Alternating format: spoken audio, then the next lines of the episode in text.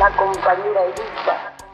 Yo, una humilde mujer, nada más que Evita.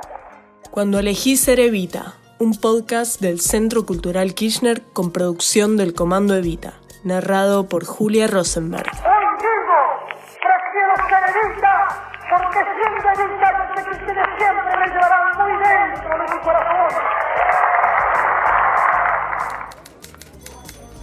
En el cuarto piso del Palacio de Correos y Telecomunicaciones funcionó desde mediados de 1946 la primera oficina de Eva Perón.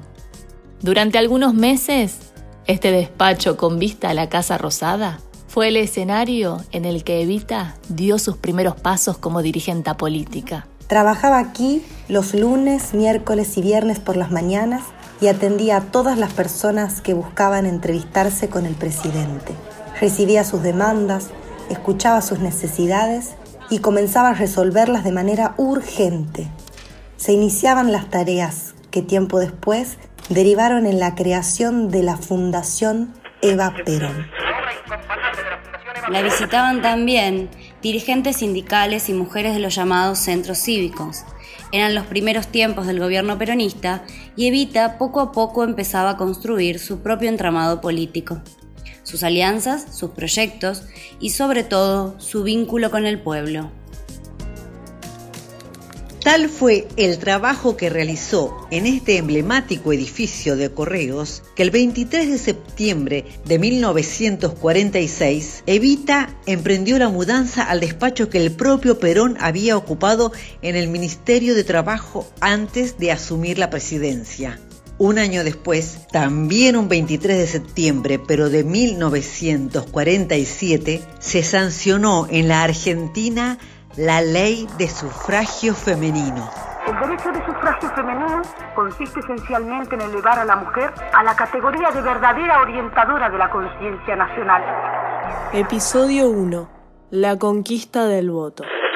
La Cámara de Diputados de la Nación accediendo al pedido de la presidenta del Partido Peronista Femenino, señora Eva Perón, acaba de sancionar la amnistía a la ley de enrolamiento femenino. ¿Irás a votar? Eso no es para mí. Es una ley.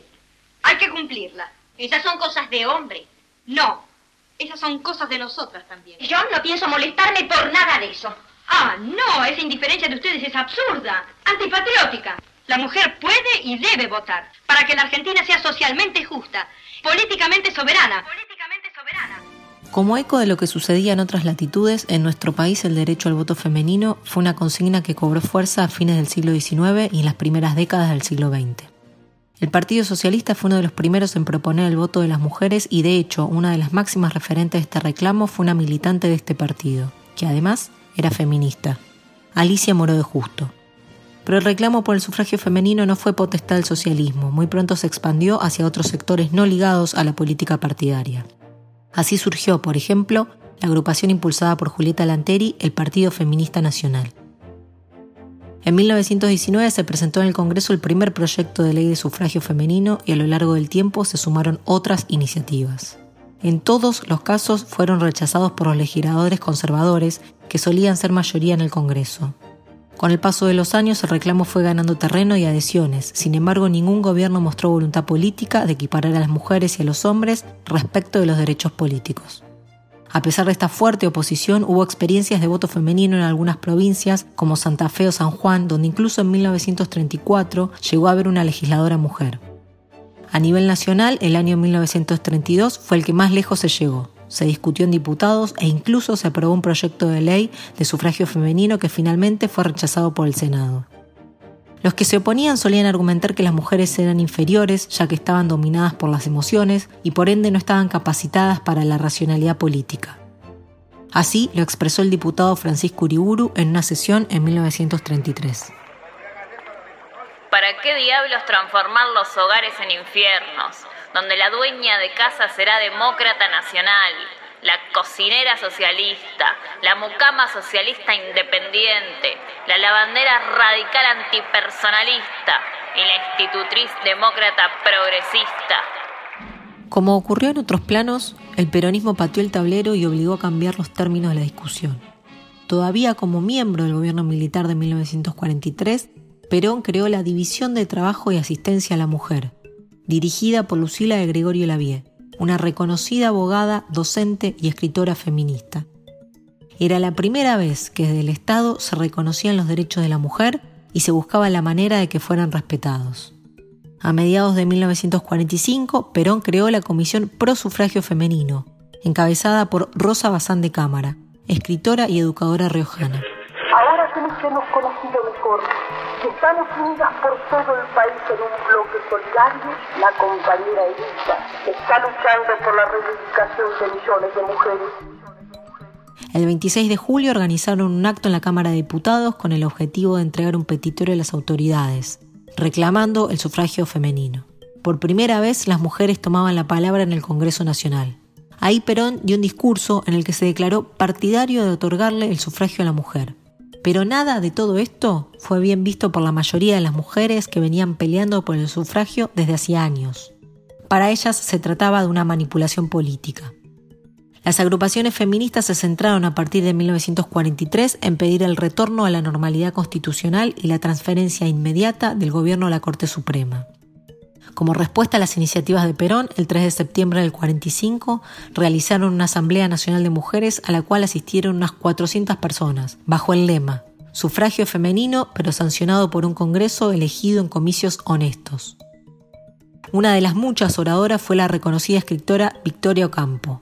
El costo de su postura fue alto, quitar apoyo a lo que venían reclamando desde hacía años. Su antiperonismo era más fuerte y ordenaba jerárquicamente el resto de sus posicionamientos.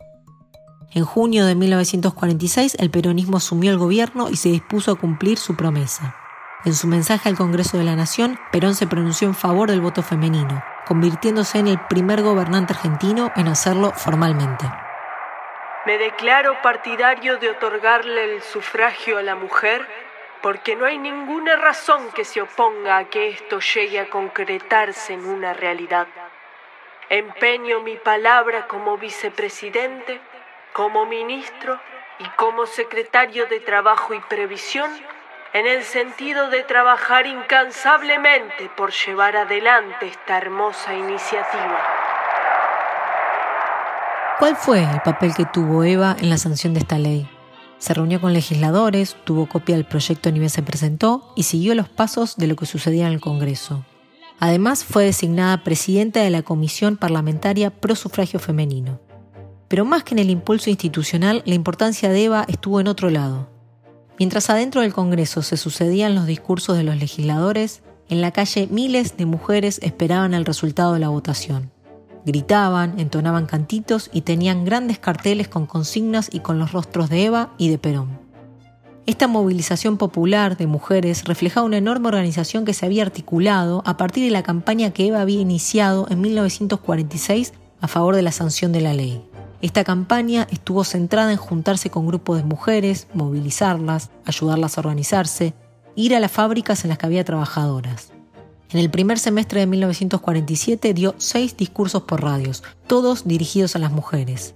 En esos mensajes el voto era explicado como una herramienta más de la justicia social.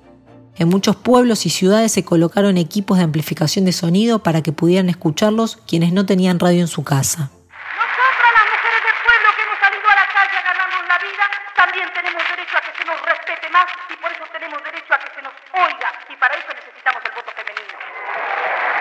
Estoy segura que lo van a dar. El objetivo de Eva era que las mujeres trabajadoras y de los sectores populares se apropiaran de este reclamo y quisieran suya esta conquista. Todo esto cambió la composición social de las manifestaciones de mujeres que demandaban el voto, bien diferentes a las que representaban las feministas de las décadas anteriores, quienes no habían interpelado a estas mujeres de pueblo. Se gestaba así un nuevo fenómeno, la incorporación masiva de las mujeres de las clases populares en el movimiento peronista y en la política. El 23 de septiembre de 1947, el Poder Ejecutivo promulgó la Ley 13.010, que otorgó a las mujeres argentinas el derecho a elegir y ser elegidas. Ante una plaza de mayo repleta, Perón firmó el decreto y luego se lo entregó a Eva, en un gesto simbólico que expresó públicamente el reconocimiento del gobierno por su campaña a favor de la ley. Evita habló a la multitud desde el balcón de la Casa Rosada. Aquí está, hermanas mías, resumida en la letra apretada de pocos artículos, una historia larga de luchas, tropiezos y esperanzas. Por eso hay en ella crispaciones de indignación, sombras de audazos amenazadores, pero también alegre despertar de auroras triunfales.